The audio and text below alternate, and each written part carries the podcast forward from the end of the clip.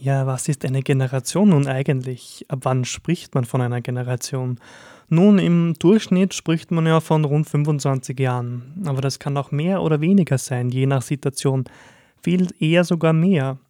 Das sind alle Personen, die in den Zeitpunkt geboren wurden. Die Generation der Eltern, der Großeltern, der Enkeln, der Urenkeln kann man so grob einordnen. Es folgt eine Generation auf die nächste.